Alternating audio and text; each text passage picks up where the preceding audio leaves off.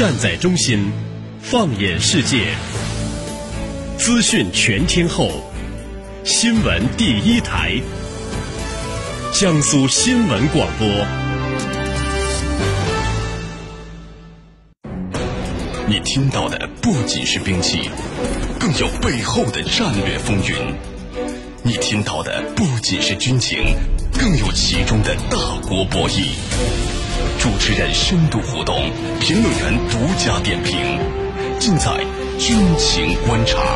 江苏新闻广播、扬子晚报联合打造。好，在半点即时资讯之后，欢迎大家回来继续收听军情观察，我是世宁。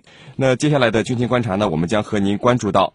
不顾各界反对，安倍晋三领导的日本政府今天在该国参议院全体大会上就安保法案强行进行表决，并拟于九月底国会闭幕前使之成立生效。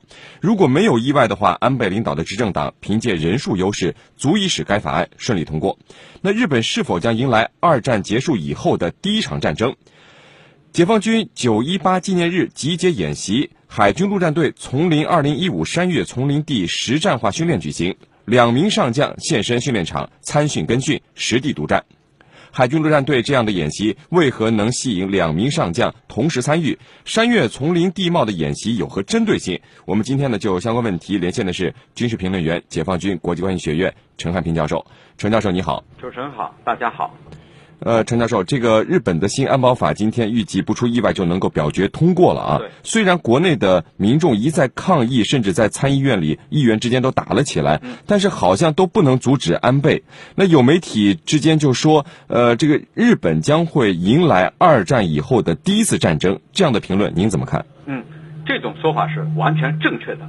为什么呢？这是由日本的新安保法的内涵所决定的，因为它里头规定呢，就是说。可以和海外进行协同作战，可以支援盟国在海外的军事行动，甚至呢还可以攻击他国的军事基地，前提是本国受到威胁。也就是说，过去它是一个和平的国家，它是一个专守防卫的国家，现在不是，现在它可以主动去攻击别人。呃，如果他认为他受到威胁，其实这个里头就有很多的含糊之处。那么什么情况下才叫威胁？啊，这里头呢，就是说他会把日本推向一个战争的国家，所以这几天里头，日本国内的反对之声可以说是一片高涨，甚至在议会呢也打了起来。那么安倍呢是冷眼观看，我们就看出来安倍的心思到底是什么，他就希望这部法案赶快通过，赶快成为真正的法律，让日本呢变成一个战争的国家。主持人。嗯，陈教授，那日本军力借新安保法释放，将会给美国提供一个战略收缩的机会啊。那美国战略收收缩以后，会完全由日本来填补第一岛链的军力空白吗？嗯，我觉得美国的战略收缩啊，这种说法呢，还不是够不够完全准确。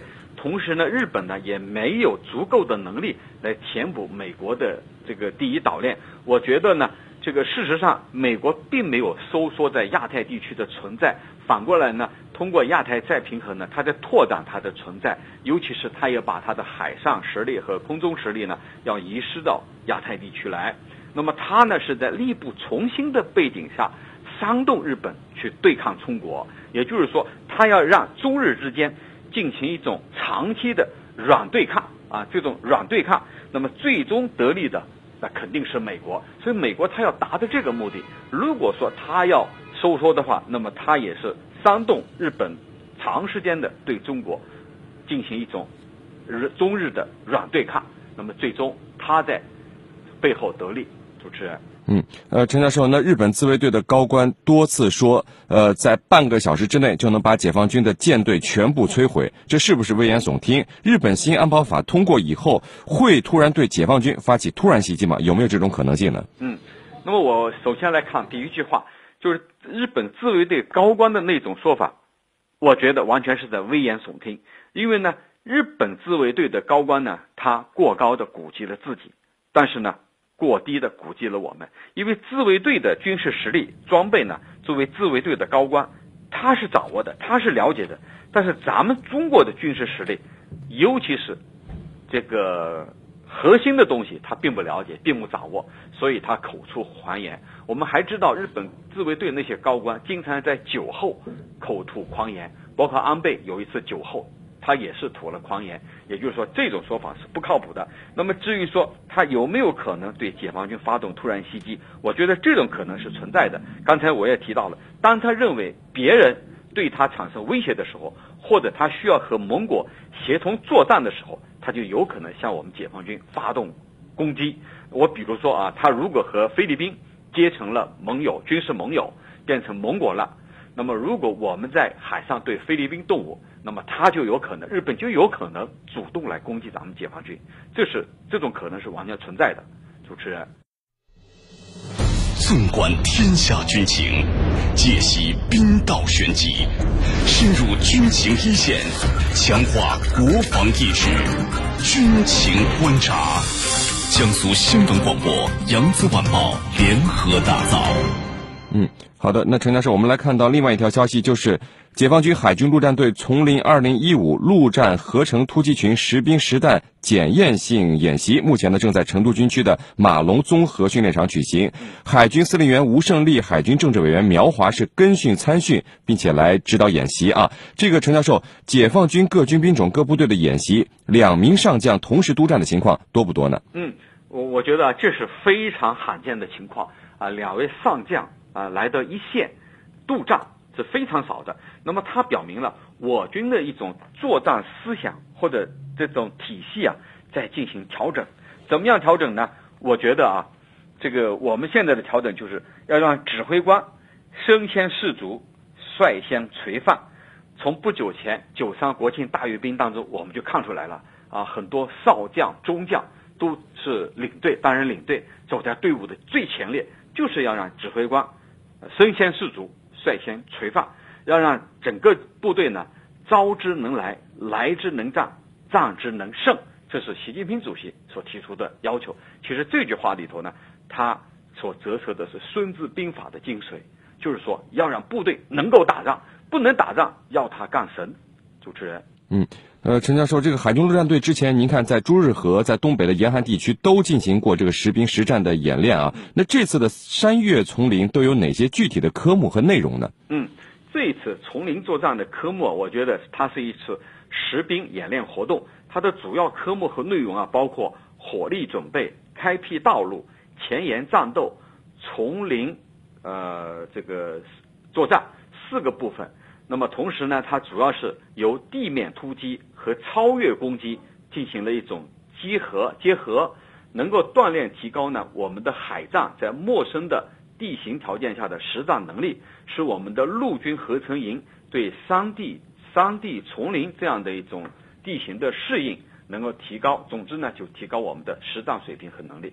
主持人。嗯，陈教授，这个海军陆战队在国内的演习从南到北，从东到西啊，各种环境、各种地貌都去过了。您看，在这个九一八纪念日期间的演习，选择的山岳丛林地貌有没有什么针对性呢？嗯，那么我们可以说啊，针对我们解放军能打仗、打胜仗是我们的一个基本要求。那么山地丛林地形呢，在这样的一个地方进行演练，肯定就是为了适应不同的地形条件下的这个军事行动。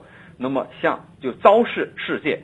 我们有能力打赢一场领土保卫战，无论在什么复杂的地形环境条件下，我们都能够做到。那么在今天这样一个日子里，九月十八日九幺八事变的周年纪念日里头，我们这样做更加具有现实意义。它能够提醒我们不忘国耻，认认真真的练好我们的本领，啊，提高我们的军事技能，为日后呢。有可能类似的这个侵略战争，啊，阻止，坚决有效的阻止它，从而保卫好我们的国家、我们的领土和我们的人民，这就是根本目的。同时，它也具有非常重要的现实意义。刚才我们也听到了这个，呃，警报声声啊，也提醒我们勿忘国耻，勿忘过去。主持人，好的，非常感谢我们的军事评论员、解放军国际关系学院陈汉平教授为我们带来的精彩解读。谢谢陈教授。不客气，主持人。好，今天的节目就到这里，非常感谢您的收听。更多新闻，敬请关注江苏广播网 vogs 点 cn 或微博、微信关注江苏广播和江苏新闻广播。我们下期节目再会。优级资深军事专家，着眼全球军情分析，战略与防务研究专家。我是李健，我是周成明。媒体主编，听众朋友们，大家好，我是孙小伟。军备及国际时事撰稿人，我是陈光文。更多军情解读，更强评论团队，尽在军情观察。江苏新闻广播、扬子晚报联合打造。